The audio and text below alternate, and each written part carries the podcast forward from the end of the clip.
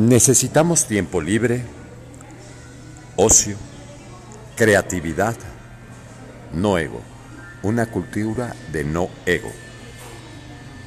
Es una cultura de respeto.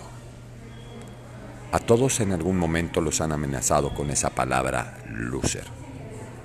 No puede ser un perdedor o una perdedora. No pasa nada. No pasa nada y no hay que tener miedo. Hay que renunciar a los trabajos que no nos hacen felices. No hay que estar en relaciones de parejas que no nos hacen felices. No hay que sostener un estatus si de repente ya no lo puedes sostener. No le tengas miedo a la pobreza o a la necesidad. Muchos de nuestros padres, abuelos, familiares estuvieron en guerras, pandemias y son personas dignas en medio de la necesidad. El capitalismo nos hace creer que es vergonzoso y no lo es. Lo que es más vergonzoso es tener dinero y ser un estúpido que no puede enseñar y repartir y dar a los demás. Eso es lo más fundamental.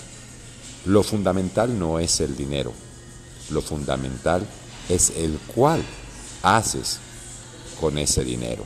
Ese es el sentido de la existencia. Y a eso tienes que entregarte. Y puede ser el deporte, el servicio a la comunidad, el ayudar a otros, crear fundaciones. Puede ser la creación inclusive de la música. Algún día estarás en un consultorio y saldrás del consultorio con la noticia que tienes una enfermedad y que te quedan tan solo tres meses de vida. ¿Y de qué te agarras cuando sales de una cita médica de esa magnitud? ¿De qué te arropas? ¿Qué le pasó al dueño de Apple? ¿De qué le sirvió el dinero, las propiedades, la fama, el prestigio? ¿De qué le sirvió?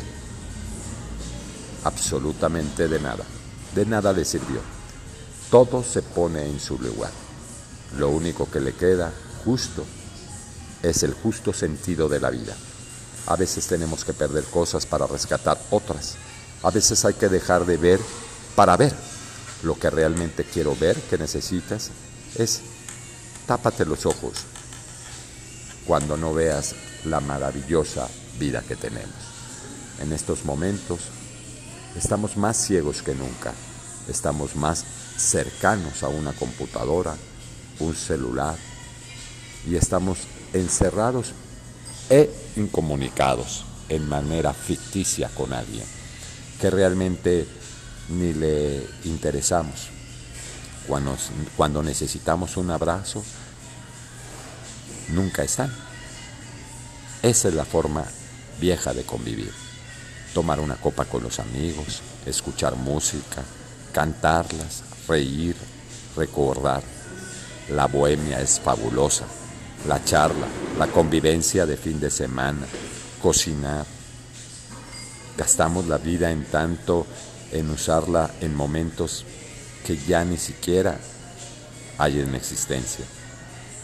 Donde sientes y cómo te sientes, estás agotado agotada, sientes que ya no pueden más, uno se repite de una y otra manera todos esos efectos. Pero se te ha olvidado algo abrazar. Elegir una pareja, siempre cometiendo los mismos errores.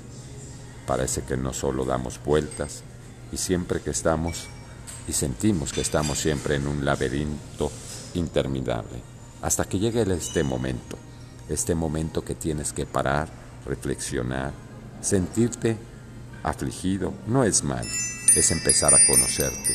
Y hay gente que se dedica a defenderse cuando ya es un cadáver, a defenderse cuando ya está muerto.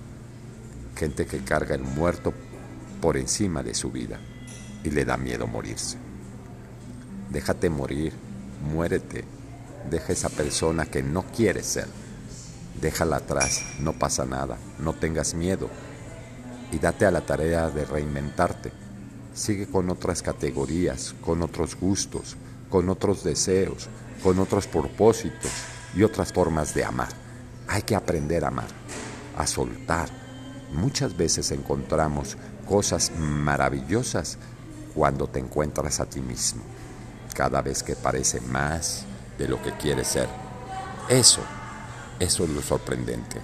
Dedícate a ser más tú, a ser más íntegro tú, a ser más comunicativo tú, a ser realmente tú inolvidable y asombroso para estar vivos. El estar vivos es un milagro, acostúmbrate, ponte la mano en el corazón y siente tus latidos. Ahora, escucha tu respiración.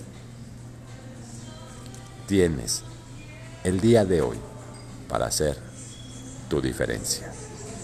Mauro Garza.